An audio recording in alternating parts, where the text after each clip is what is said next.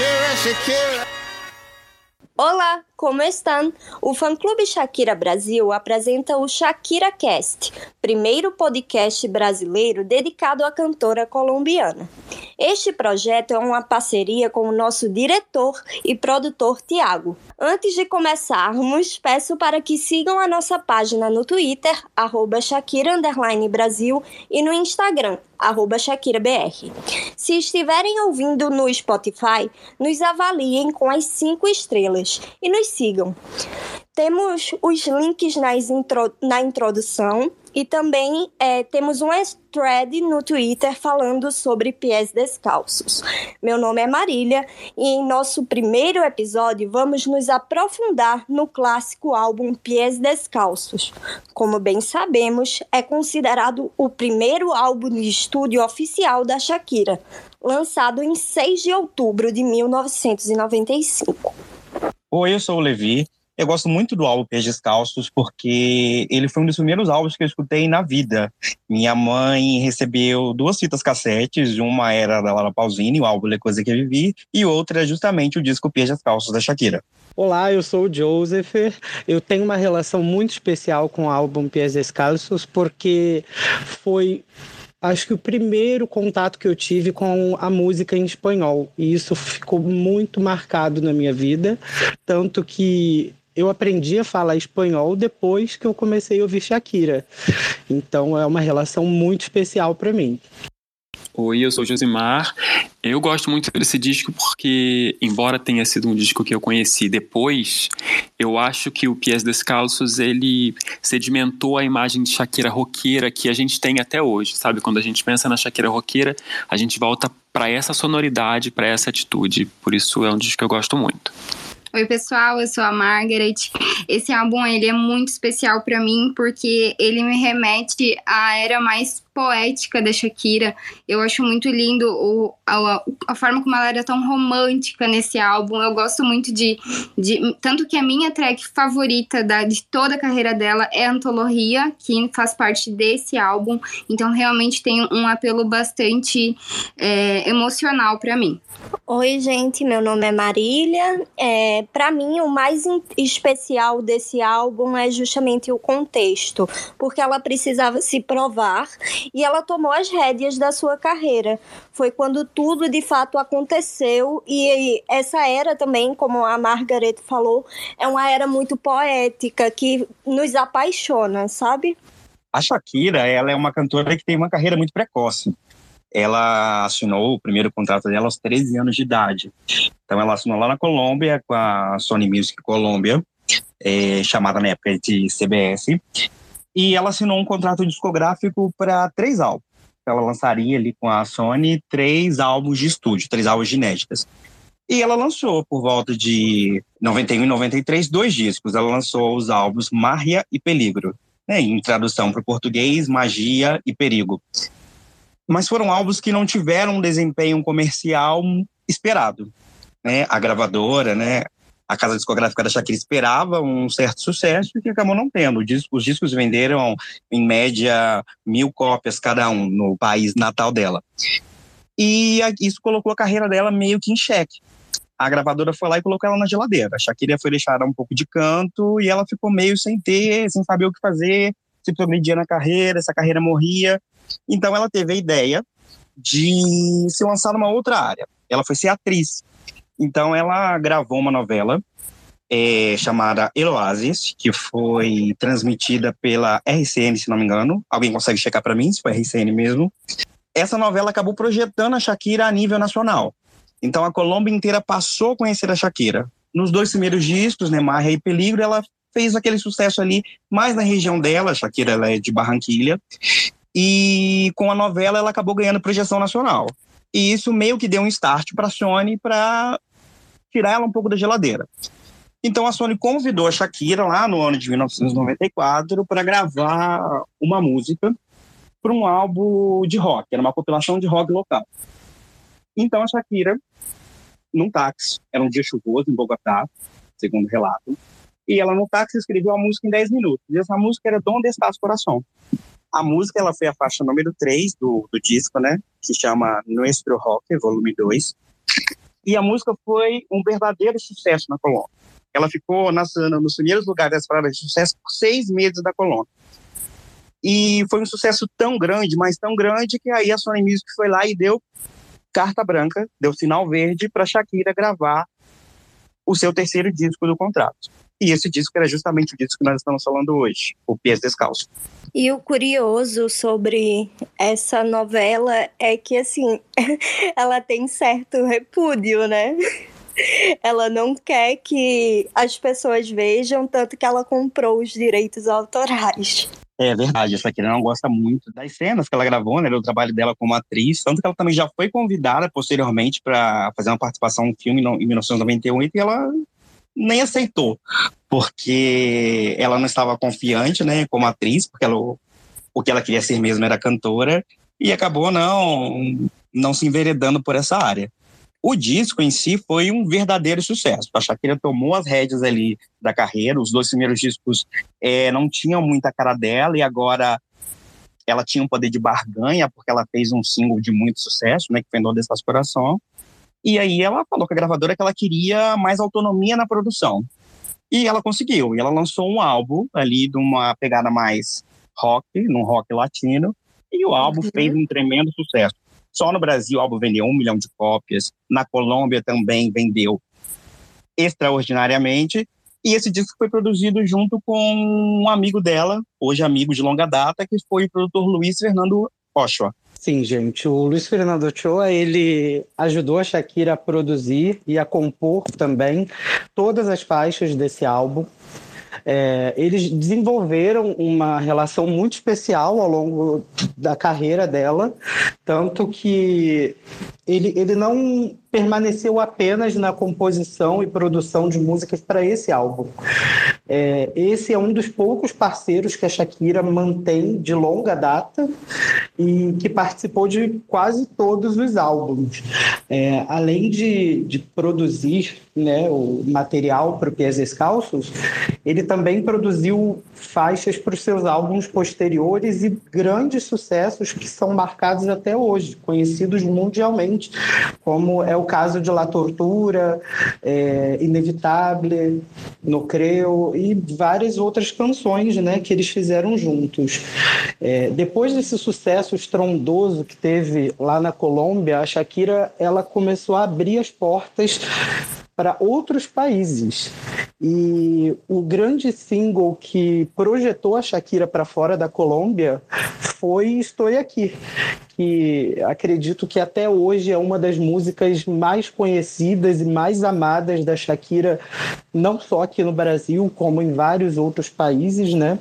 É, ela foi lançada em agosto de 95 e foi lançada oficialmente como o primeiro single do álbum. Embora já tenha sido feito o lançamento de, de Donde Estás Coração, é, foi feito um lançamento voltado para o álbum de rock e não para o álbum dela mesmo. É, essa canção ela fala muito sobre a vontade de corrigir um relacionamento fracassado, então marca muito essa questão da Shakira compositora. É, ela fala muito dos sentimentos dela. Então é, é realmente muito marcante, porque ela coloca muito sentimento ali, sem falar na sonoridade, né, que era uma coisa bem bem específica dela naquela época. Ela era uma artista essencialmente de rock, mas ela flertava ali com a música pop, é, uma pegada também comercial, e Estou Aqui era era a combinação perfeita de todos esses elementos. É, ela teve muito destaque no álbum e teve uma recepção muito boa da crítica. A, a parte né, de crítica especializada elogiou bastante Estou Aqui na época do seu lançamento. É, e visando alcançar um público né, em outros países, é, Estou Aqui teve dois videoclipes, não teve apenas um. Também isso também aconteceu com Donde Estás Coração, pero, é, pero eu falando espanhol. É, mas em Estou Aqui, especificamente, né, ela gravou um vídeo voltado para o público europeu, e gravou um vídeo voltado para América Latina, que foi o primeiro, né, onde ela aparece numa fazenda tocando violão, é, em um clima mais é, umas cenas assim mais sóbrias, mostrando, né, um visual mais intimista. E já, em, é, já na versão europeia do videoclipe mostra uma Shakira externando aquele sentimento um pouco de fúria, onde ela taca fogo num violão e, e mostra todo o sentimento que essa música tem, né? Uma coisa importante aqui de pontuar no que o Joseph falou sobre a questão de ter dois clipes é que é a questão do dinheiro, né? Porque por mais que ela tivesse carta branca para fazer o disco como ela quisesse, ela tinha, pelo que se fala, 10 mil dólares, que não é muito dinheiro. E a gente vê isso muito claro na instrumentação do disco. Por mais que fosse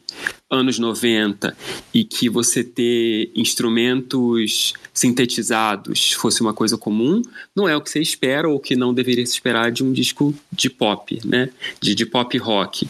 E você vê que todas as baterias são sintetizadas. É claro que isso é, uma, é um jeito de você economizar, né? Você tem menos instrumentados, menos musicistas ali. É, então, quando o Joseph fala que tem um outro clipe, nesse outro clipe a gente vê que a, a sonoridade da música é diferente, é, é outro arranjo, com instrumentos reais. E o simples fato de ter um outro clipe é um indicativo ali de como a, a gravadora estava colocando mais dinheiro, porque os resultados eram bons e eles percebem que a Shakira é uma mina de dinheiro, né? Outra coisa interessante de falar é que a gente, nesse momento aí dos anos 90, não tem muitos atos femininos na música latina. Você pensa aí que tinha Thalia e Paulina Rubio, mas elas faziam mais um, um pop mexicano, né? A, a Glória Trevi fazia um som mais pop rock feminino, mas eu acho que o som da Shakira é um som mais que naquele momento eles pensariam com, com uma pegada mais americana, né? Ou uma pegada mais global, enquanto o som da Glória Trevi era mais local. E isso é muito importante. A gente vai falar mais para frente da, da identidade visual da Shakira nessa época, mas esse é um momento que tem tudo a ver. Essa é uma informação que tem tudo a ver com o modo como ela se apresenta fisicamente, visualmente, nessa era. E esse investimento que a gravadora fez em Estou Aqui, ele, é, ele teve um, um, retorno muito bom, né? Porque é, essa música, levando em consideração que seria um primeiro grande hit de uma artista revelação naquela época, ela chegou a ficar em segundo lugar nas músicas latinas mais tocadas dos Estados Unidos. Pegou segundo lugar na Billboard, né, nessa parada de músicas latinas. É, pegou primeiro lugar em músicas pop latinas também nos Estados Unidos. E aqui no Brasil, Estou Aqui fez um sucesso tão grande que passou várias semanas no topo da, das rádios de pop e de rock também aqui no, na época, né? Tanto que nessa época a, a, a, carreira da Shakira aqui no Brasil começou a deslanchar e ela gravou, inclusive, versões em português de três músicas e Estou Aqui foi uma delas. E também acabou é, fazendo uma parceria com o DJ Meme, que estava em alta aqui no Brasil naquela, naquele momento, né? E acabou produzindo um álbum de remixes que foi um grande sucesso aqui no Brasil e Estou Aqui acabou ganhando uma versão em português, né? É, anos depois, isso lá em 2011 já, foi descoberto, né? Uma, foi né, vazada uma versão em inglês de Estou Aqui, chamada I Am Here. E, embora nunca tenha sido cantada oficialmente pela Shakira, é possível encontrar né, aí pela internet em alta qualidade. Né? É, além disso, Estou Aqui também foi um marco nos shows da Shakira. Ela sempre fez arranjos diferenciados durante as turnês, tanto que essa música ela foi cantada em seis das sete turnês que a Shakira fez, né, das turnês mundiais, sendo a única vez que ela ficou fora da, da turnê foi na The Sun Comes Out World Tour, que foi a de 2011, né, onde ela divulgava o álbum Sale Sol, e tem um fato curioso, inclusive, que é até interessante a gente abordar aqui, que durante os shows aqui do Brasil que ela fez, uhum. é, especificamente em São Paulo, né, nós aqui fizemos uma ação é, mobilizando alguns fãs para pedir essa música durante o show. E se eu bem me lembro... E ela ignorou. Então, ela, ela ignorou, não. A gente conseguiu um resultado alguns meses depois, porque em 2011 ela fez três shows aqui no Brasil, né? E na verdade foram quatro, né? Um no Rock in Rio. É, esses três primeiros shows durante a turnê no mês de março, ela não cantou Estou Aqui, que foi em São Paulo, Porto Alegre e Brasília. Lá em São Paulo, é, depois que ela cantou Gypsy, teve uma mobilização incrível. O estádio inteiro do Morumbi pedindo para ela cantar Estou Aqui. E a reação dela foi maravilhosa. Ela ficou sem entender, sem saber o que fazer. E isso surtiu um efeito. Quando ela voltou para o Rock in Rio, no dia 30 de setembro, uhum. ela abriu o show cantando Estou Aqui. Estou foi aqui. Brasil! Foi, foi o único show da turnê onde ela cantou Estou Aqui. Então, acho que a gente pode considerar né, que Estou Aqui esteve presente em todas as turnês da Shakira até o momento. E lembrando que Estou Aqui, um mashup, na realidade, de Estou Aqui, quando Onde Estás Coração, abre essa última turnê que ela fez, né? E realmente, assim, é uma, uma música que tem um apelo emocional muito grande para todos os fãs. Aqui no Brasil foi um estouro gigantesco. Sim, e a forma que ela consegue é, recriar essa música é, é, incrível. A gente só consegue né, ficar boquiaberto vendo ela no show, cada vez com arranjos diferentes e reinventando esse grande hit ao longo dos anos. E essa música ela traz um pouco de saudosismo também, né? ela tem um quê de saudosismo, porque como vocês já falaram, a Shakira vinha muito ao Brasil nessa época. Então ela apresentava muito isso aqui na, nos programas da falecida Hebe, do Gugu, em outros programas de TV também. Então tem esse tem essa memória afetiva no coração do brasileiro. Com certeza. É, a faixa número 2 do álbum Pies Descalços é a de Antologia, que foi lançado em janeiro de 1997 como o quinto single do projeto dela. Essa música, né, ela também traz uma conexão muito grande com os fãs da Shakira, é, porque sempre que ela canta nos shows, né, é, traz muito a questão afetiva, de fato. Essa música atingiu é, a quinta posição da Billboard Latin Songs dos Estados Unidos e a terceira na Billboard Latin Pop Songs do mesmo país. A aceitação dessa música é muito grande e muitos fãs têm realmente como uma de suas músicas preferidas. Ela é, ela é quase unânime favorita de 80% dos Exa Exatamente. E lembrando que teve um momento muito lindinho nessa última turnê, no último show de, de encerramento da turnê na Colômbia. Eu não vou me lembrar em qual cidade, se alguém lembrar, traz aí pra roda. Mas Foi Bogotá canta... mesmo, perdão. Foi Bogotá? Foi ela canta essa música e ela se emociona de uma forma que poucas Sim. vezes a gente viu ela tão emocionada assim. Ela chora muito ao terminar de cantar Sim. essa música no último show da turnê. E essa música, ela fez tanto sucesso. É, vocês estão falando dessa questão da, da afetividade, né? O, realmente ela é a preferida dos ela, ela é a preferida dos fãs porque a gente vê isso refletido nas paradas de streaming nas próprias plataformas de streams, como Spotify, por exemplo. Ela é a música mais reproduzida do álbum. Ela tem mais de 219 milhões de reproduções. Isso Sim. é uma canção de 1995 e ainda hoje ela é uma das que mais fazem sucesso no repertório da Shakira. Tem uma questão de que por ser uma, uma música que tem uma sonoridade, uma instrumentação bem leve, ela envelheceu bem, né? Porque a gente pode gostar de uhum. Estou Aqui, por exemplo, mas se ouve Estou Aqui, você ouve uma sonoridade dos anos 90. Antologia, ela segue basicamente com o mesmo arranjo esses anos todos, que é porque Exato. ela é, tem pouca, tem pouca instrumentação ali, então ela tem pouca, pouca marca de tempo, né? Eu acho que esse é um motivo também que faz ela estar tá sempre tão fresca na cabeça das pessoas. Ela se ela mantém quase intacta, é, ela se mantém quase intacta ao longo de uhum. todas as turnês que ela aparece.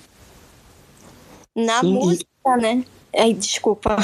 Mas na música, eu queria complementar um pouquinho. A Shakira é, contempla aquele amor vivido, né? É considerada uma das suas músicas assinatura na América Latina. Tanto que todos os fãs conhecem, cantam e gostam. E, e está sempre nas redes. Todo mundo sempre pede para ouvir, sempre relembra. Isso é muito especial. Principalmente por uma música que é desse ano, né?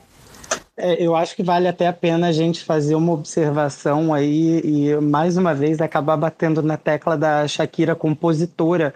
Eu acho que os fãs têm uma identificação muito grande com essa música, porque é uma música de amor e ela, ao mesmo tempo que ela já tem um certo tempo, ela continua atual, porque o amor ele é atual, entendeu? Uhum. Então todo mundo se identifica de certa forma com essa música.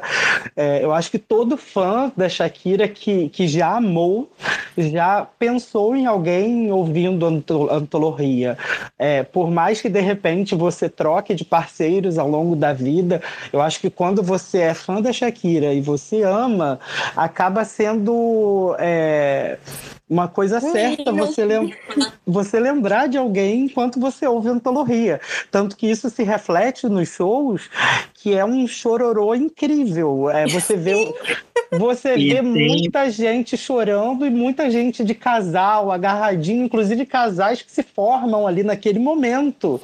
E, e isso é incrível, porque é, é, uma música que ela é capaz de tocar é, fundo no coração dos fãs, sabe? Isso é, é lindo.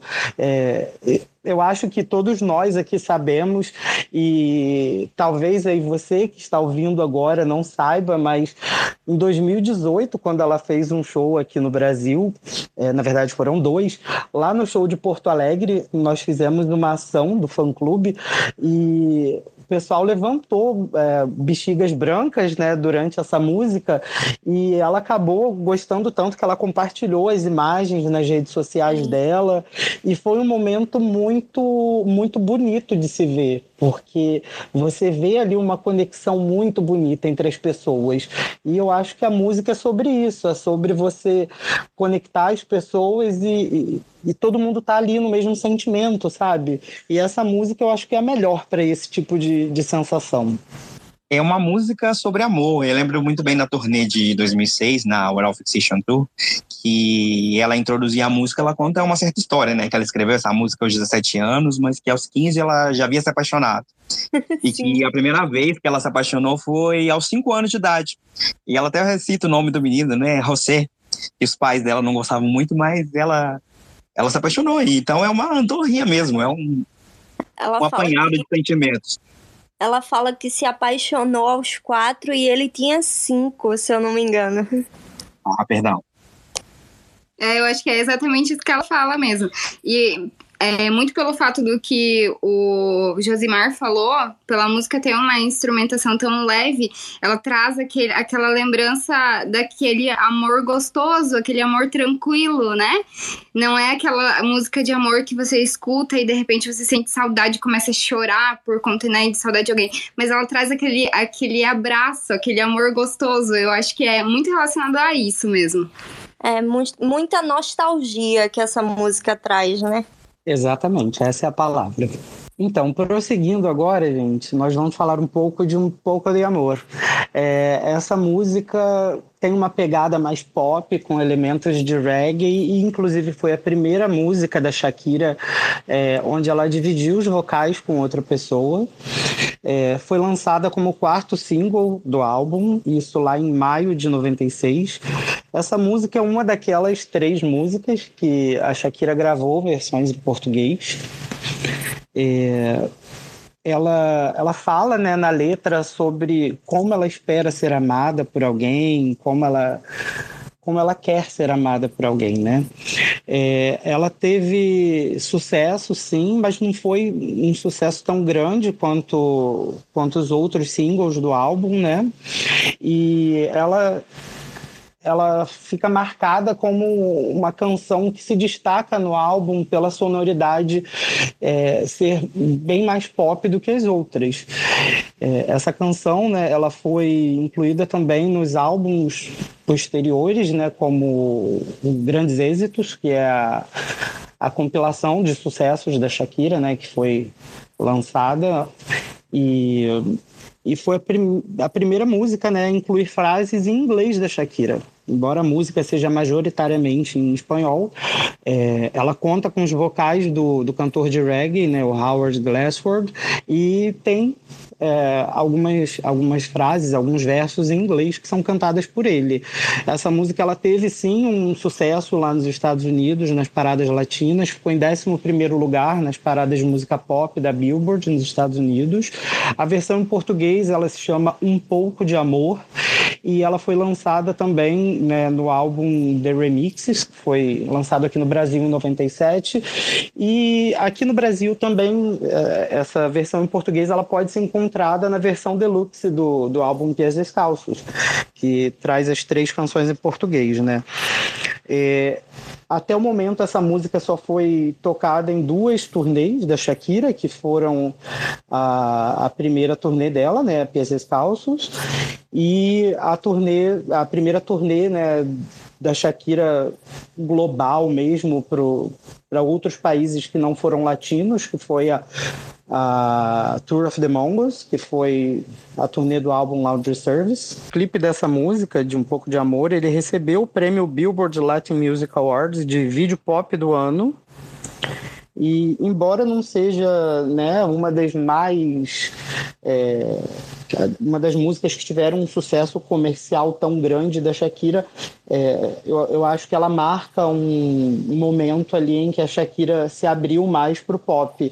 Embora nessa época a Shakira ainda era vista como essencialmente uma artista de rock, né?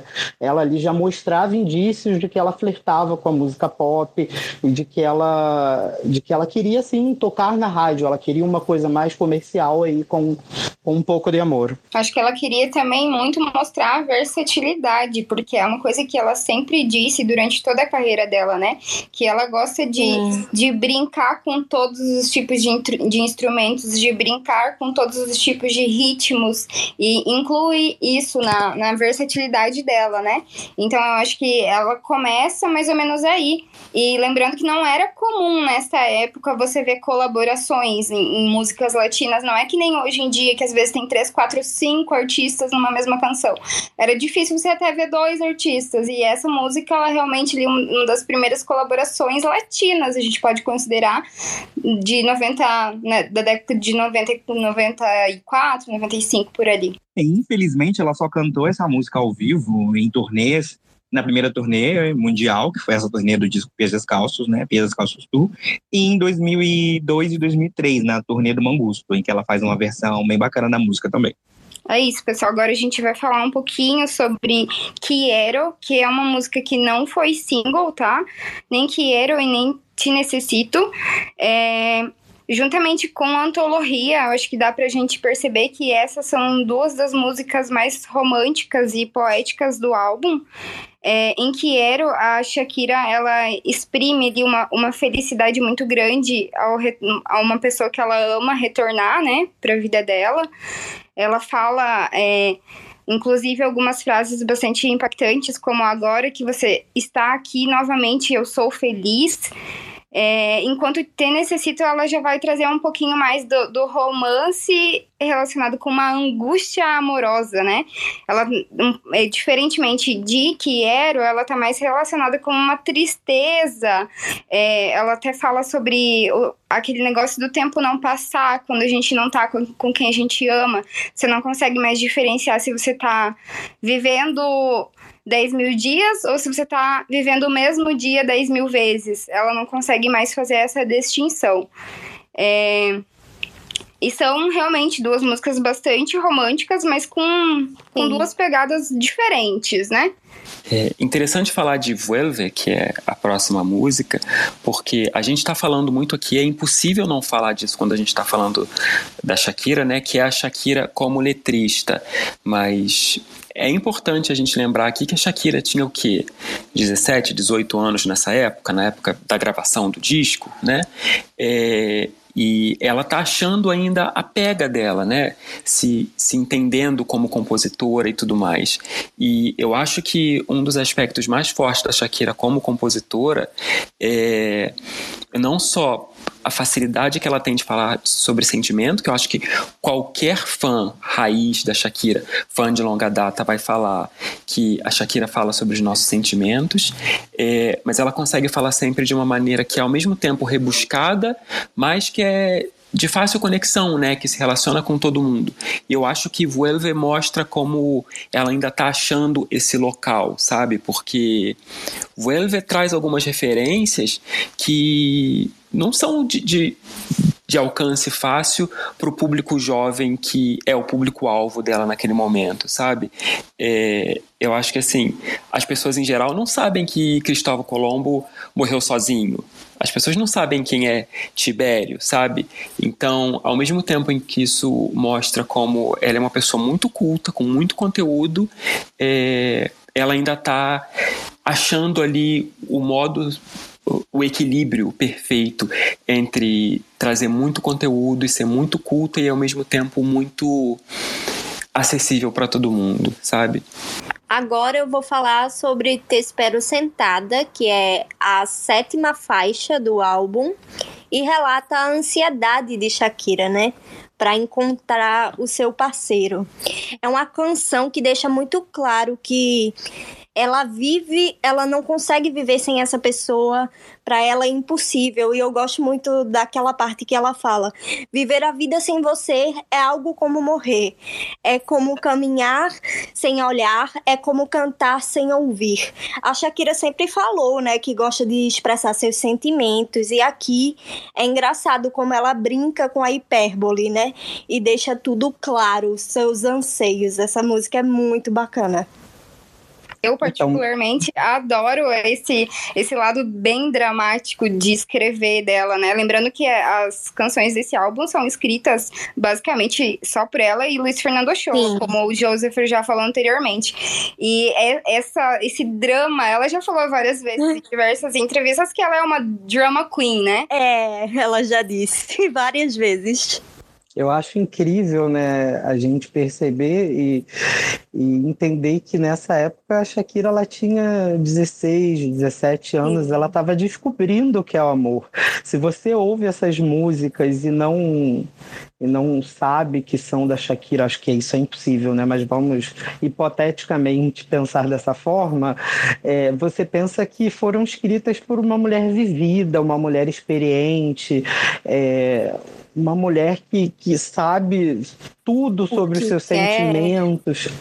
É, e, e, na verdade ela era uma adolescente de 17 anos, descobrindo que, o que era amar. É, ela ela estava expressando ali aqueles sentimentos de uma forma tão poética que às vezes a gente esquece a idade dela.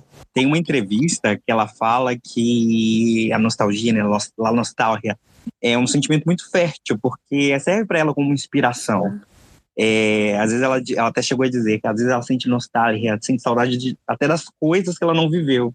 E isso acaba refletindo na, na, nesse lado compositora dela, né? Que você vê uma, uma pessoa, uma adolescente de 17 anos, com uma letra tão profunda como essa. É por isso que ela é uma das maiores escritoras da, da nossa era, né?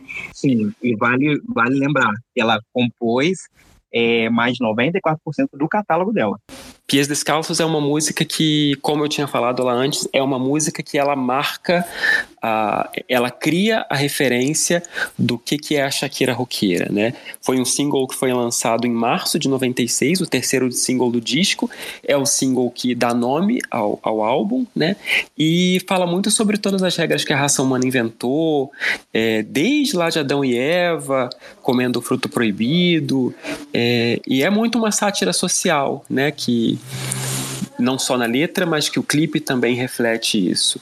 Foi quinto lugar no México, décimo primeiro lugar nas músicas pop latinas nos Estados Unidos, teve uma versão em português, que é Pés Descalços, não, Pés Descalços, e foi indicada para vídeo do ano no nono prêmio Lo Nuestro. É... eu acho interessante assim porque apesar de ser uma música tão icônica para todos nós, Pies Descalços é uma música que apareceu em poucas turnês, né? E a turnê mais recente uhum. em que apareceu foi qual? Foi a Oral Fixation.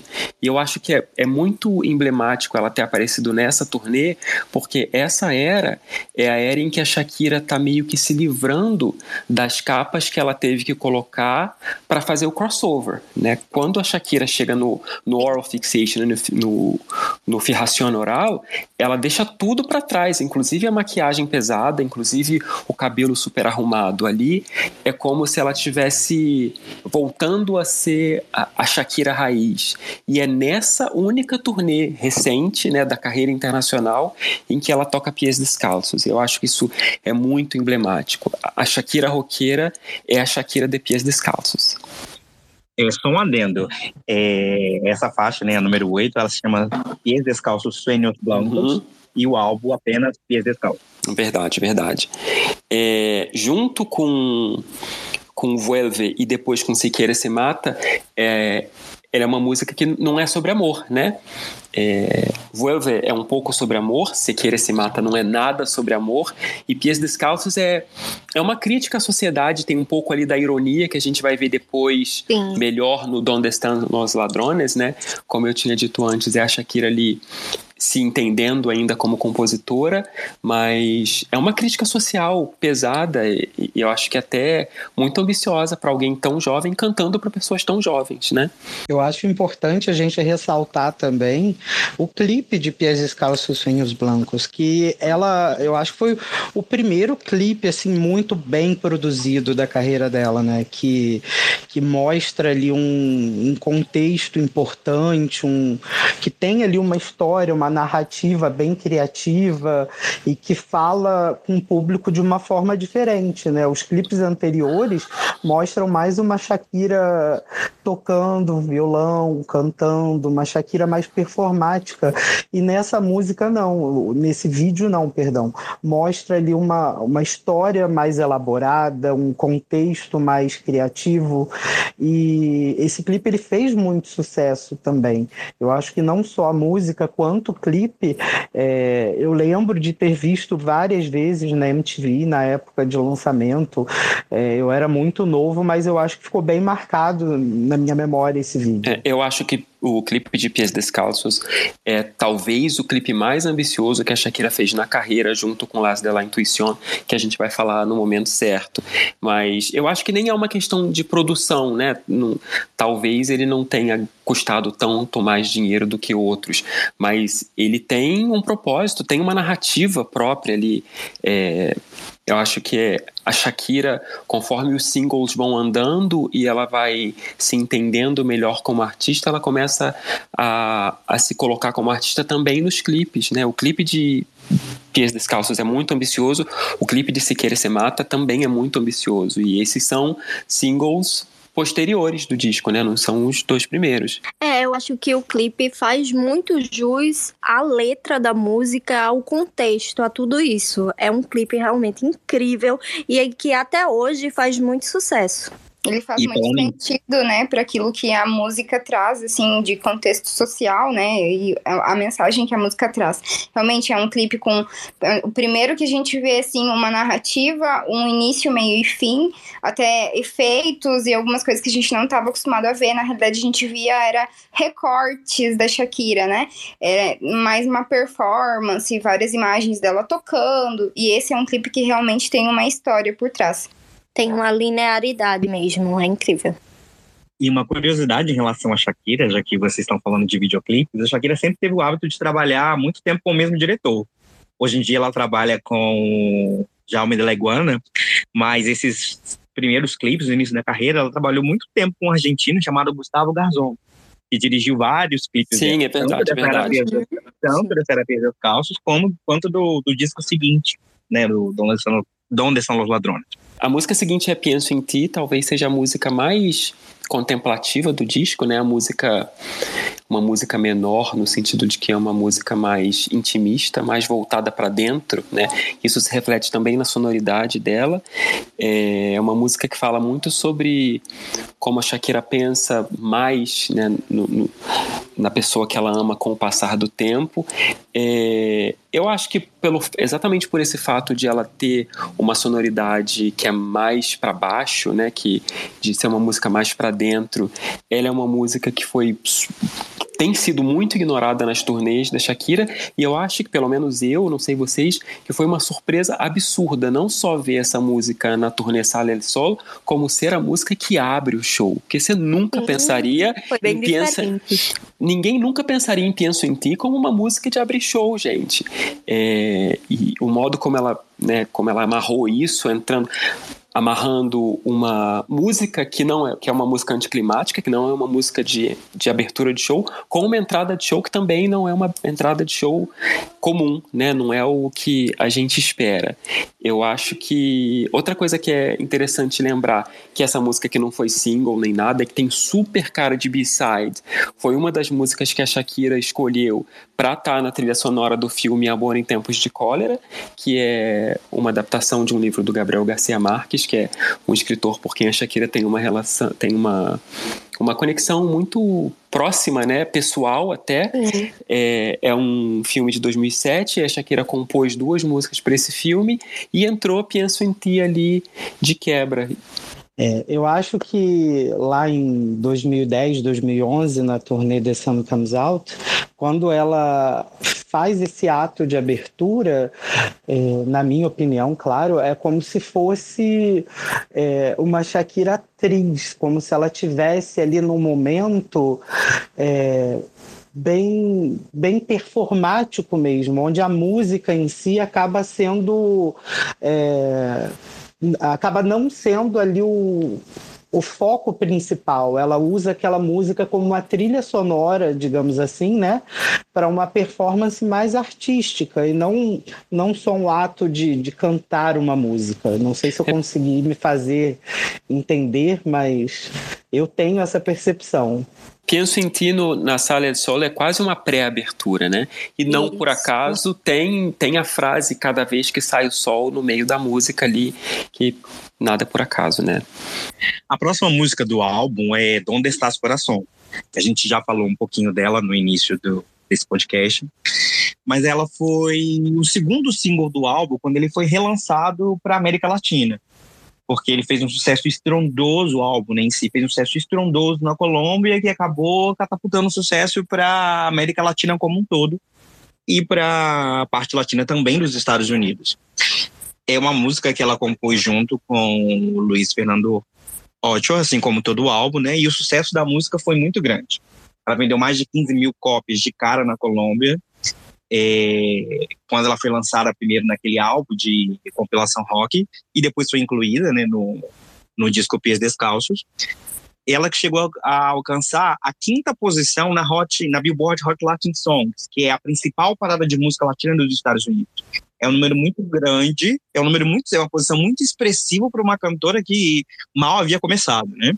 E ela foi também terceiro lugar na Billboard Airplay, que é aquela parada que ranqueia as músicas mais executadas nas rádios latinas. Então foi um verdadeiro estouro que serviu de impulso para o álbum. Vamos dizer que Donde Estás Coração talvez seja uma das músicas mais injustiçadas da Shakira com é, participação em turnê, né? Porque é uma música muito boa, que é uma música Sim. grande, que é pesada, que é para cima, que foi a abertura da Anfíbio e que depois disso só foi reaparecer agora na, na última turnê, ainda assim num, num medley com, com Estou Aqui, a música mais injustiçada da Shakira. Shakira, por favor, cante inteira numa turnê. Por favor. Então, como o Josimar falou, Penso em Ti, ela tem uma energia mais para baixo, uma música mais intimista, voltada mais é, para dentro, como se fosse um B-side mesmo, uma, uma expressão ali da Shakira no momento dela e não, não focada em, em fazer sucesso em si. Mas na turnê de do, álbum Pies Descalços, uma coisa que surpreende muito é o fato dos arranjos que ela fez. ela fez um, um arranjo completamente inesperado para essa música. Ela jogou a energia de Penso em Ti lá em cima, ela transformou Penso em Ti em um bolero dançante e super animado, e ela mais uma vez mostra que ela é uma artista capaz de, de, de demonstrar versatilidade em todos os quesitos da arte dela, né? De se reinventar, né? Ela é muito boa com isso, meu Deus. Sim e, e, de incluir também sons né, característicos de, de vários lugares da América Latina, até, até aquele momento ali só da América Latina, né, nas, nas músicas dela e nos arranjos dela de uma forma muito particular, que você ouve e você já liga Shakira. É, a última música do disco, que também foi o último single, é Se Quiere Se Mata, foi lançado em março de 97 e eu acho que é a primeira vez e uma das poucas vezes em que a gente vê a Shakira numa letra construir uma narrativa, né? É, ao longo de Se Quiere Se Mata, a Shakira apresenta o Braulio e a Dana como um casal normal, sem absolutamente nada de especial, um casal que vive uma vida normal, que se gosta e que em algum momento opta por realizar um aborto. É, mais uma vez, como eu já tinha falado antes, é, é a Shakira abordando temas que, se você para para pensar de maneira talvez até de maneira lógica, né, pensando assim no, no, no, público que ela quer alcançar, que, que não faz muito sentido, mas é a Shakira trazendo temas pouco óbvios para o trabalho dela. E, e é junto com Vuelve, junto com Pies Descalços, Sueños Blancos, as músicas mais obscuras, né, mais dark do disco. É, é, o clipe de, de Se Quiere Se Mata é um clipe incrível, um clipe pouco óbvio, um clipe pesado, né? É, é curioso que você vê o clipe, a Shakira tá sempre com muita sombra no rosto, muitas vezes o rosto dela parece desfocado. É uma coisa que não é muito esperada para uma artista pop jovem, né? É, e o, o Braulio do clipe, inclusive, é um cantor mexicano, Zoe Leon. Se eu falei o nome errado dele, desculpa aí, gente. A música foi décimo lugar no México e na Billboard Hot Latin Tracks nos Estados Unidos também. Foi oitavo lugar entre as músicas latinas nos Estados Unidos e primeiro lugar nas músicas pop latinas nos Estados Unidos. Essa música é um flecho da Shakira com temas mais adultos, mais sombrios, né? E traz muito de ironia, a ironia que a gente vai ver depois. Mas mais sedimentada no Donde Estão os Ladrones, a gente vê aqui sobre, no momento em que ela fala, por exemplo, que o vizinho está em casa tomando um banho e você está dois metros embaixo da terra, né? É, é pesado, é pouco óbvio e eu acho que é extremamente bem feito. Eu acho massa pra caramba, na realidade, o apelo social que ela tem, mas não é uma música muito popular entre os fãs, né? E é lógico que não seja, né? Porque é uma música pesada. É, Sim. Não é, é, é difícil que, que você. carrega muito contexto, inclusive. É uma música que joga para baixo, que é, é lógico que quando você pensa no disco, você vai pensar em um pouco de amor, em Donde Estás Coração, são músicas para cima, e não nessa música que é uma música que, pô, pesadona, né? E como vocês bem citaram ao longo né, do podcast, ela tinha o quê? 17, 18 anos e estava fazendo letras como essas, que fazem a gente refletir demais. E é curioso que ela vem nessa pegada de cantar sobre amor, desamor, no álbum inteiro, e ela escolhe justamente essa faixa, Se Querer Se Mata, que é um tema, como vocês já destacaram bem, um tema pesado, um tema um pouco obscuro, para encerrar o álbum. É, bem curioso você falar isso, Levi, porque se a gente está falando de, de, de, de, contos de amor ao longo do disco, esse aqui é o momento que é depois do Felizes para Sempre, né? Exatamente. E vale ressaltar que é um tema bem polêmico e a gente fala disso em 96, 97. Se hoje em dia se fala sobre aborto, né, a gente agora em 2023 é, se fala com mais naturalidade sobre esse tipo de tema, naquele momento ali era um tabu. Ainda um tabu mais pro, total. Ainda mais para uma artista, né, pop rock que estava tentando alcançar um público ali no começo da carreira.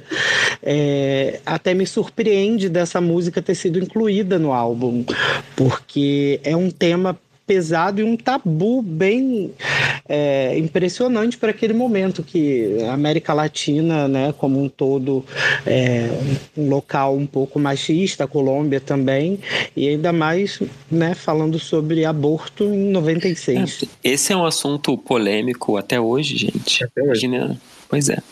Eu acho que, na realidade, a Shakira trouxe para a roda o fato de que ela tá aberta a discutir questões sociais. Ela sempre foi uma artista que nunca fugiu de discutir questões sociais, né?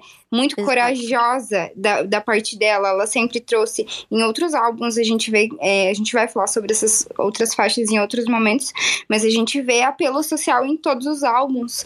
É Timor tem um apelo social muito grande, How Do You Do tem um, né, uma crítica muito grande, e eu acho que é parte da, da coragem dela de falar assim: eu tô pronta para falar sobre o que vocês precisarem falar, apesar da minha pouca idade, eu sei das coisas, né? Ela, ela vem depois, ela é uma historiadora, né? Então ela coloca muito da história da civilização dentro das músicas dela e tudo que, que está em pauta no momento. Então eu acho que ela realmente traz essa música aí como um, pouco de coragem, mostrar assim, olha, eu não sou só uma bonitinha que vai dançar em cima do palco, vocês podem falar e eu vou ter respaldo, né?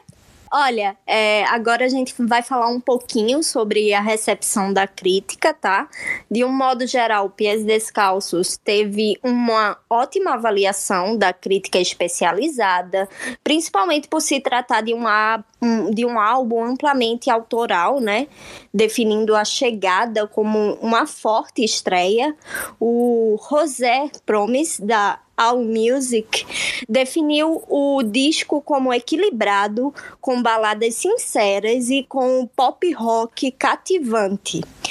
É uma estreia sólida, ele fala. E um dos críticos da Billboard afirmou que o álbum carrega paixão, convicção e honestidade.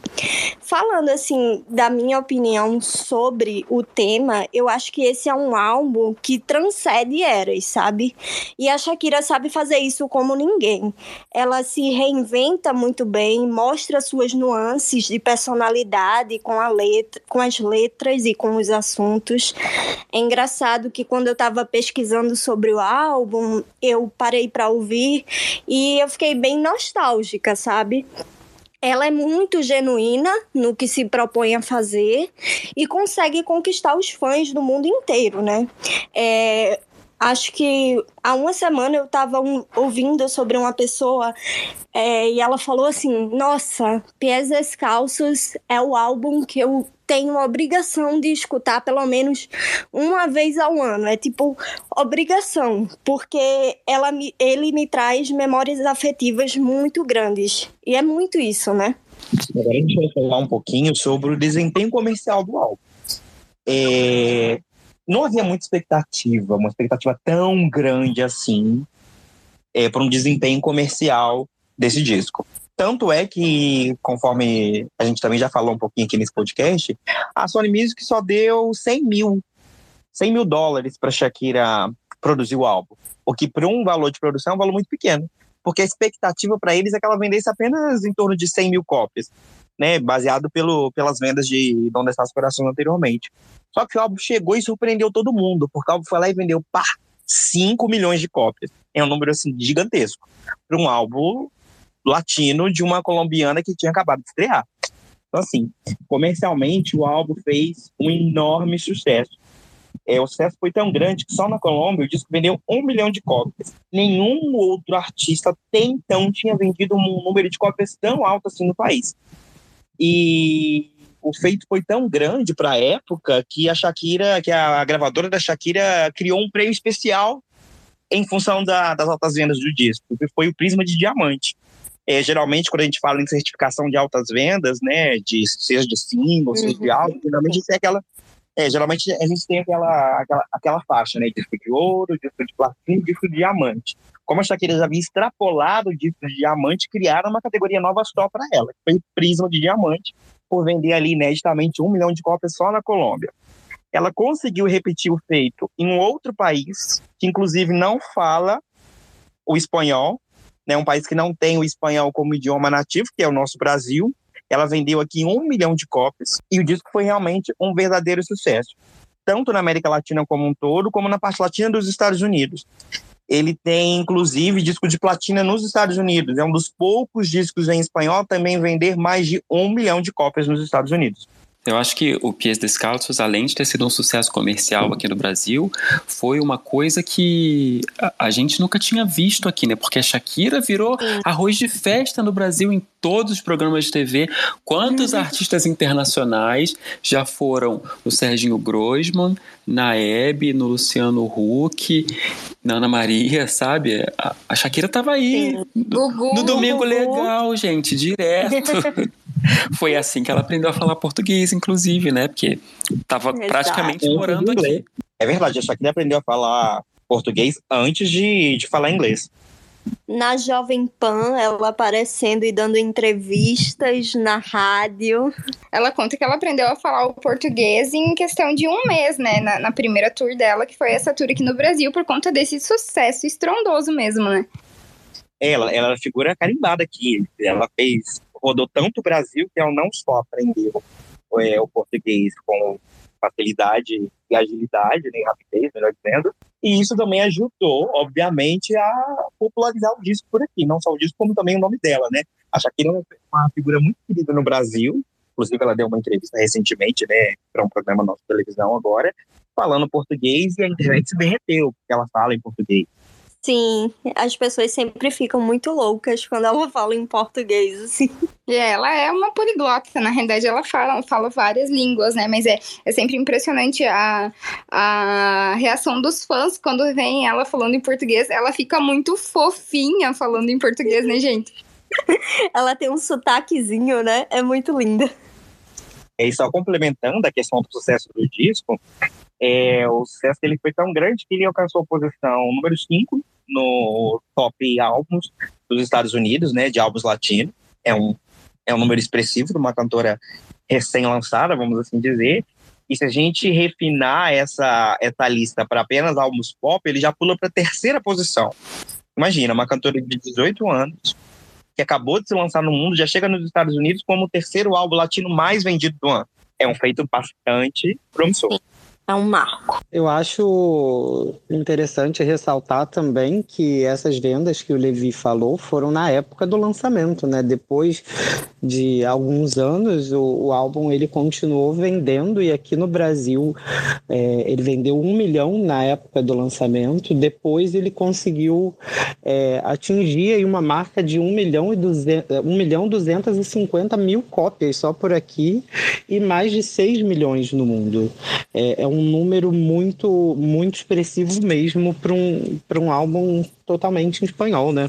É, num país que não, te, que não tinha, até não muito tempo atrás, uma tradição de consumir música em espanhol, né? É, ela foi pioneira nisso, né? Eu acho que Sim. Antes, antes da Shakira não se ouvia música em espanhol aqui no Brasil. Hoje não, mas dia... é eu acho que é curioso que, assim, antes da Shakira não se ouvia música em espanhol e por muito tempo depois da Shakira continuou não se ouvindo música em espanhol no Brasil. Ainda assim se ouvia Shakira.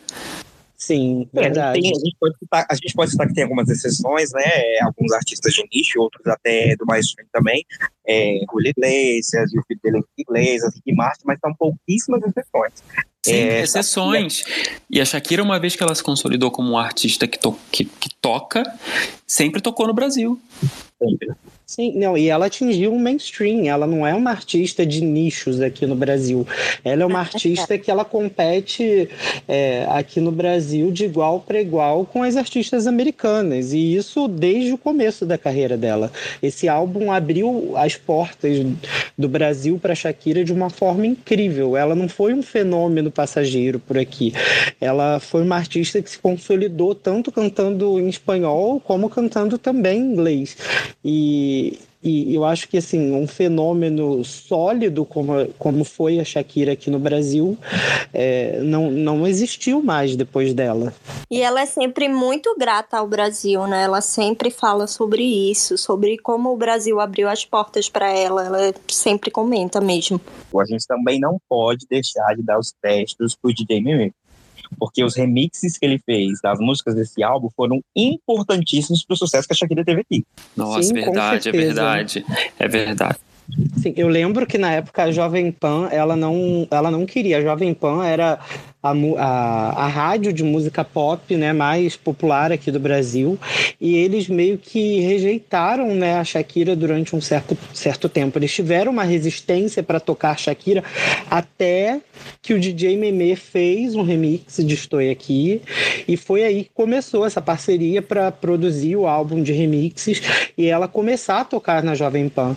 E isso pode também se ver refletido lá em 2005, quando ela lançou La Tortura, na Jovem Pan não tocou a versão original, porque aquele, é, até aquele momento ali a música em espanhol não era vista como mainstream aqui no Brasil, como ela é hoje em dia. E a Jovem Pan também lançou um remix de La Tortura que só foi tocar né, na rádio dessa forma. Então, o DJ Meme teve ali uma é, uma importância muito grande para poder colocar a Shakira nas rádios aqui de música pop. E é, esse não, não curioso. Só, não só no Brasil. Curioso que esse padrão se repete depois com She Wolf, porque as rádios aqui no Brasil preferem tocar aquele remix do Deep Leak que a própria Shakira gostou tanto que usou, incorporou elementos dele na versão que ela levou para turnê na frente, né? Sim. E o remix de Estou Aqui, ele não foi sucesso só aqui no Brasil, né? O remix do DJ Meme. Ele estourou em outros países da América Latina também, que ajudou a catapultar o sucesso dela. Em contrapartida, ele também se beneficiou disso, porque diversos artistas passaram a conhecer o trabalho dele e o convidaram para trabalhar, a partir do remix Stay Aqui, como Mariah Carey, Gloria Estefan, Dido, Tony Braxton. Ele fez remix para essas estrelas todas em função de ter trabalhado com a Shakira.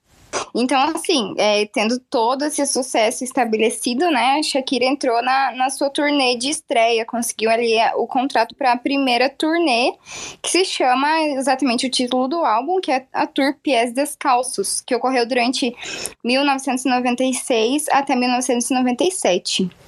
É, durante essa turnê, a Shakira ela visitou a maioria dos países latino-americanos e ela, essa turnê ela ainda se estendeu a alguns outros shows na América Central e na América do Norte e teve mais dois shows na Espanha. É, visitando então ao, ao todo cerca de 11 países e realizando ao que a gente tem de informação, mais ou menos uns 60 shows.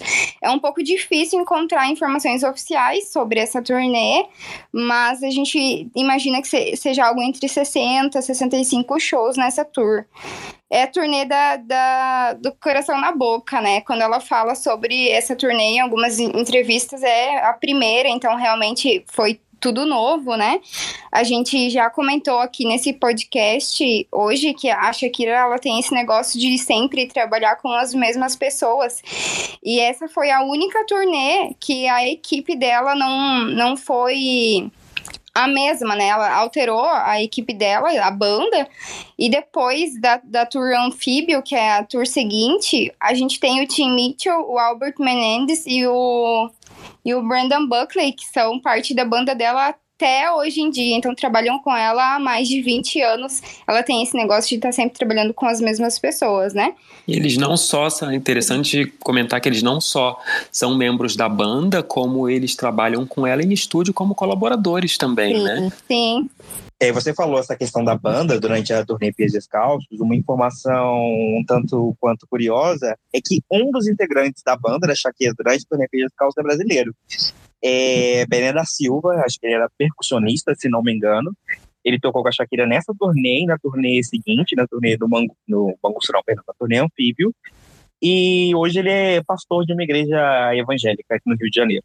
Depois disso, a gente teve só na The Sun Comes Out, né? A gente teve o Greco Burato, que, é, que também foi um brasileiro que viajou o mundo com a Shakira na, na turnê The Sun Comes Out. E aí, assim, pessoal, é, o show no Equador, ele foi filmado, foi transmitido pela televisão nacional do país. É, o set list dessa turnê era basicamente as músicas do álbum, só que é, em alguns países ela cantava Marria, que é a, uma música do primeiro álbum, né? E também intitulado Marca de 1991. Na Colômbia, principalmente, ela cantava essa música.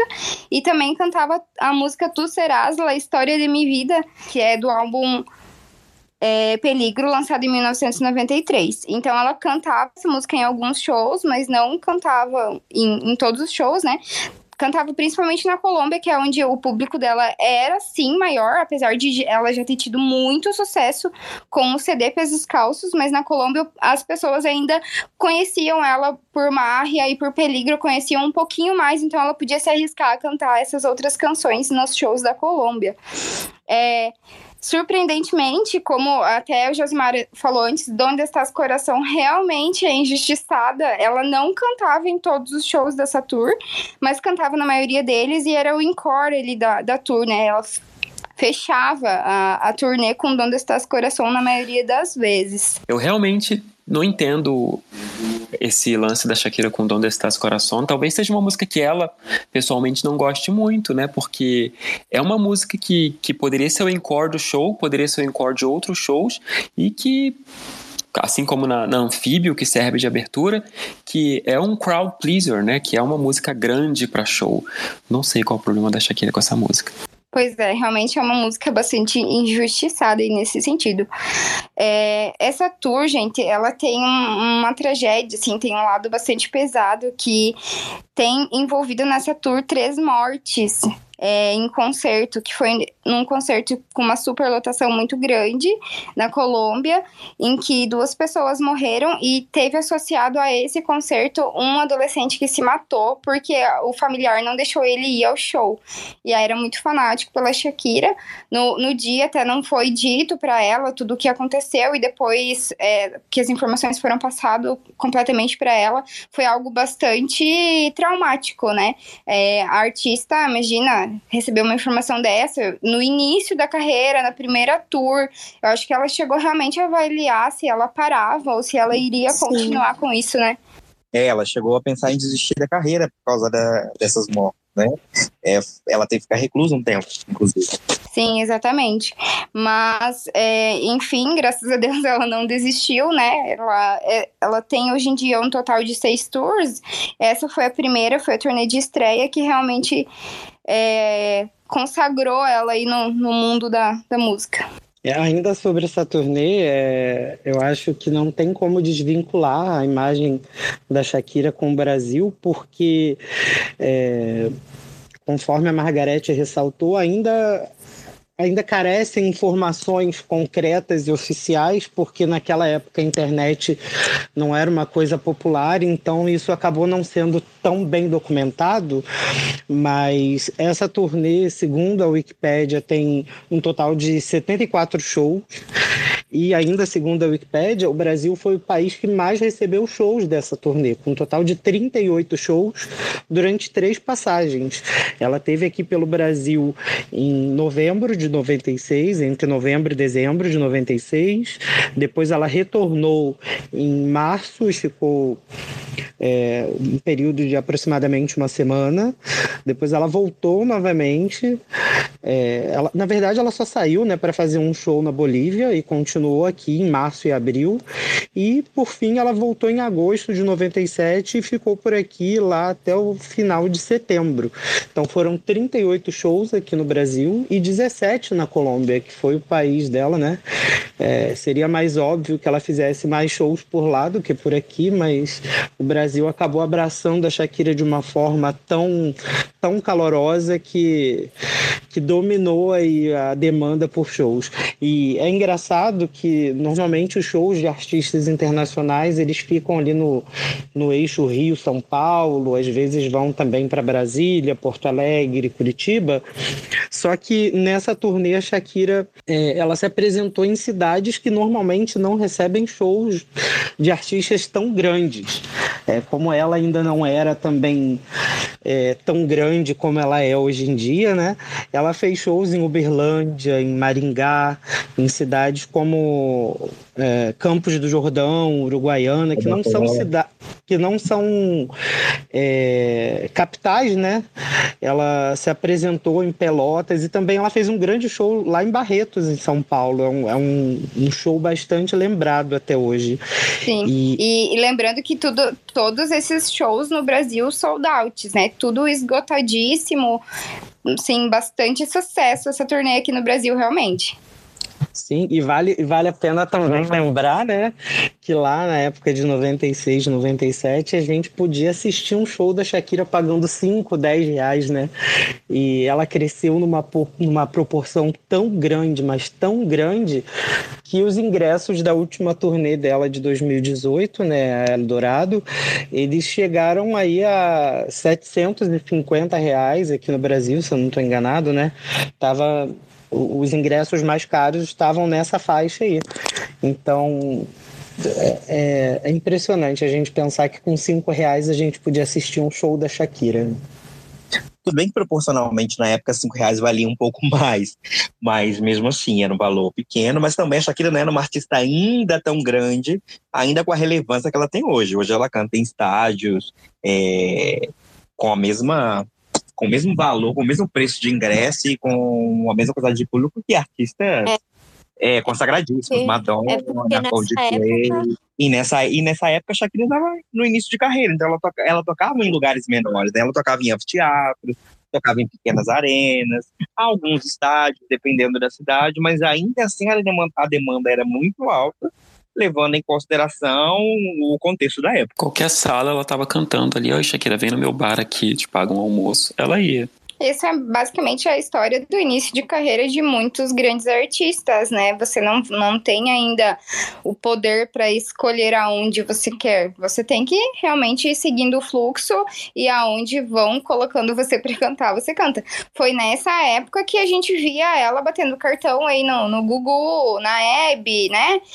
Que a gente tem tantos Sim. vídeos icônicos dela nessa época, porque realmente ela passou muito tempo no Brasil e ela foi andando o Brasil inteiro, como o Joseph falou, cidades que não que saem ali do, do eixo Rio-São Paulo e ela foi desbravando o Brasil cantando em cidades pequenininhas e alguns shows são muito lembrados, como o de Barreto. É porque nessa época ela estava justamente se mostrando ao público, né?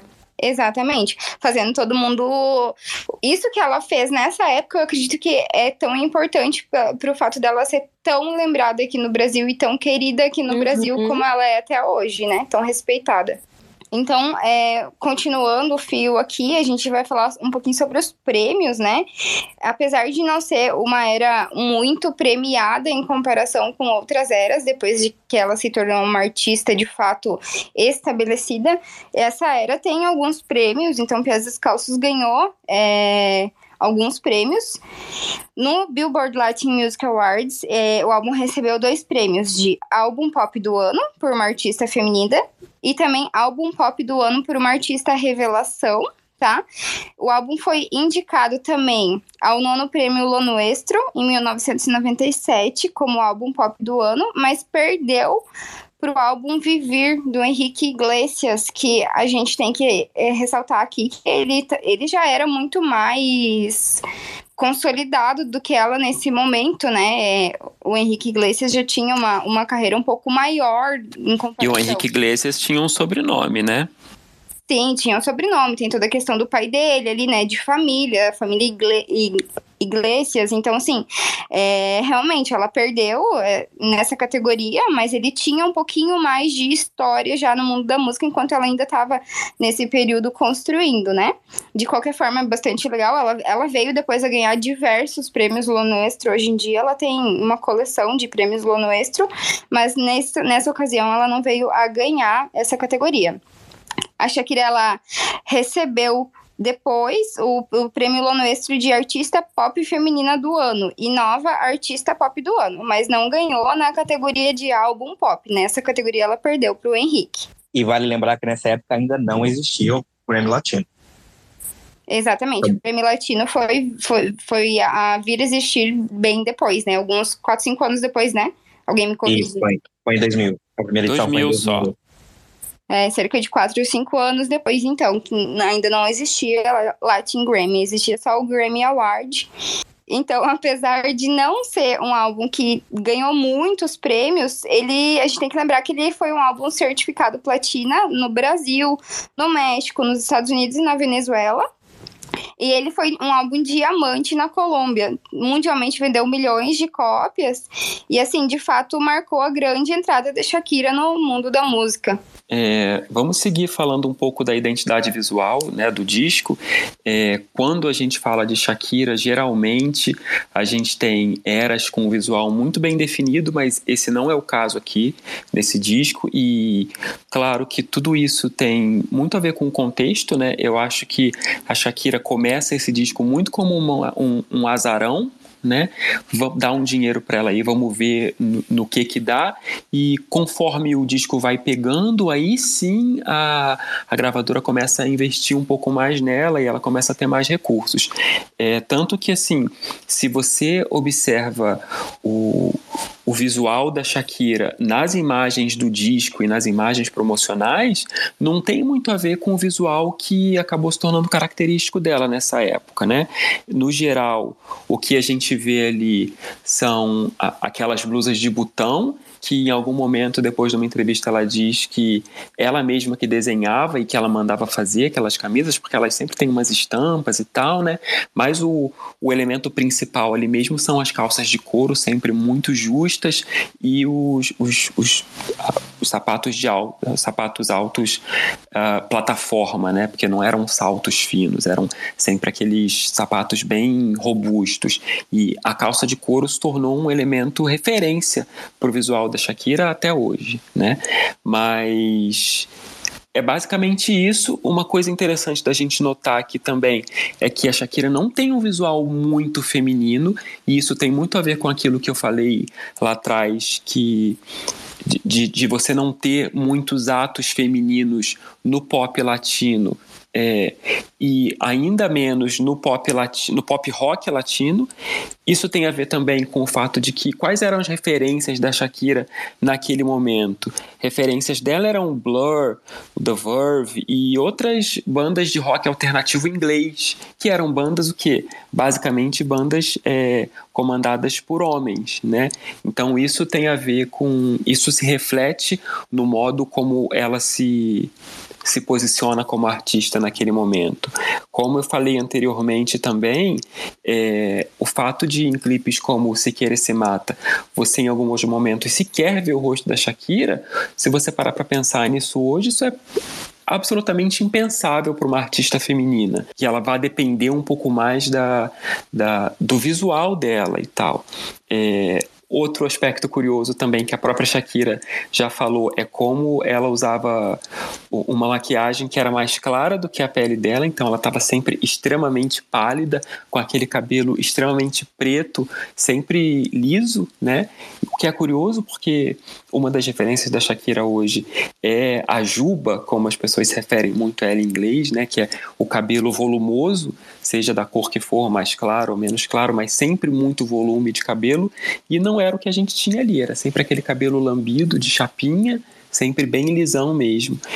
Eu acho que vale a pena a gente ressaltar essa questão dos visuais, é, que era uma, uma era onde não existia YouTube ainda, era uma era onde os artistas, de certa forma, tinham um pouco mais de liberdade para criar sem pensar tanto no, no, no apelo comercial, né? Eu acho que, no geral, a Shakira não tinha tanto essa preocupação com o aspecto visual dela. Tanto que, em algum momento, mesmo depois, porque a era seguinte, Donde Estão os Ladrones, o visual tá bem amarrado, mas ainda assim uh, fala-se em alguma entrevista que quando ela é convidada para ir nos, no, no, Grammy, né, que ela está indicada, que ela sai no dia para comprar uma roupa, sabe? É, eu acho que naquele momento ela ainda estava explorando né, o, as ferramentas que ela tinha para lidar na carreira dela e talvez o, o figurino não fosse o elemento central naquele momento. Hoje em dia, a Shakira é vista como um grande símbolo sexy né, de, de artista. Ela não, não tem só esse apelo artístico, como também tem uma imagem muito sexy. E naquela época não existia isso ainda. Isso não fazia parte do, do trabalho dela. Ela não, não explorava toda, toda a sua sensualidade de forma a agregar valor para sua imagem, né? Então... É muito então curioso você falar isso, Joseph, mas ao mesmo tempo, se você uh, vê performances da Shakira na época, já tinha um aspecto físico muito importante, só que era mais teatral, de, de, de fazer, de representar, como ela diz hoje, né, de, do corpo dela é, traduzir a sonoridade, sabe? Ela não ficava ali parada na frente do pedestal cantando. Você vê que tinha muita fisicalidade, por mais que fosse uma fisicalidade que ainda não incorporasse a sensualidade que ela vai ganhando depois e que vai ser que vai chegar no auge lá com o Laundry Service. Sim, ela se expressava de uma forma diferente, né? Era uma forma mais simples, um pouco mais mecânica. Eu acho que era assim. mais teatral, talvez. Sim. E isso tem muito a ver com a sonoridade que ela estava empregando também no momento. Porque ela vinha naquela pegada mais pop rock, então os movimentos eram mais ensaiados, eram mais marcados, eram mais, como você falou, teatrais essa questão da sensualidade ela foi ganhando mais quando ela foi se enveredando por uma linha mais pop propriamente dita. Engraçado também, vocês citando isso, eu lembrei que quando ela estava no Gugu, ele a chamou para dançar, né? E ela, assim, toda tímida, começava a sambar e tal. E é engraçado, porque você vê agora e ela é um titã da dança, você fica impressionada com o que ela é capaz de fazer. É curioso, mas é justamente isso, são fases. Ela estava se descobrindo naquele momento e quando ela realmente floresce, por assim dizer, a gente consegue ver ela de outras formas.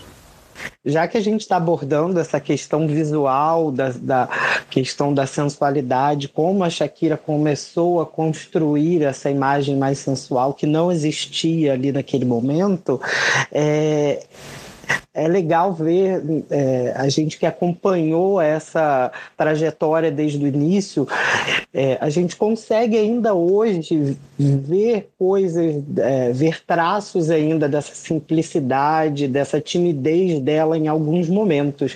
É, eu queria saber de vocês o que, que vocês acham sobre isso, se vocês ainda conseguem ver um pouco dessa Shakira da, da era pés descalços na Shakira de hoje.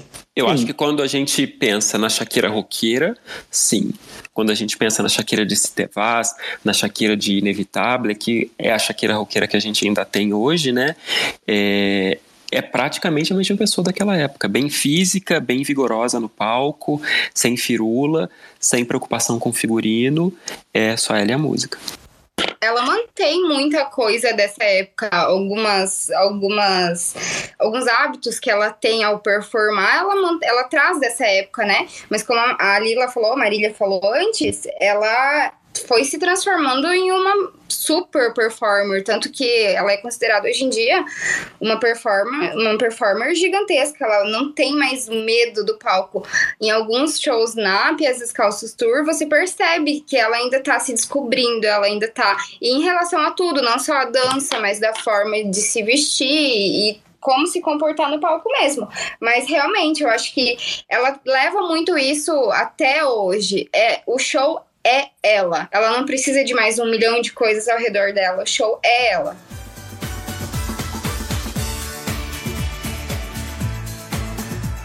Encerramos aqui o nosso primeiro episódio do Shakira Cast. Agradeço pela companhia de todos. Mais uma vez, peço para que sigam o Shakira Brasil nas principais redes: Twitter, arroba Shakira Brasil e Instagram, arroba ShakiraBR. Não posso deixar de agradecer o Tiago, que nos dirige e produz o podcast. Peço para que sigam ele no arroba TixDesign no Instagram e nos acompanhem também no Spotify seguindo e dando as cinco estrelas. Se estão ouvindo no Spotify, também peço para que respondam a enquete abaixo.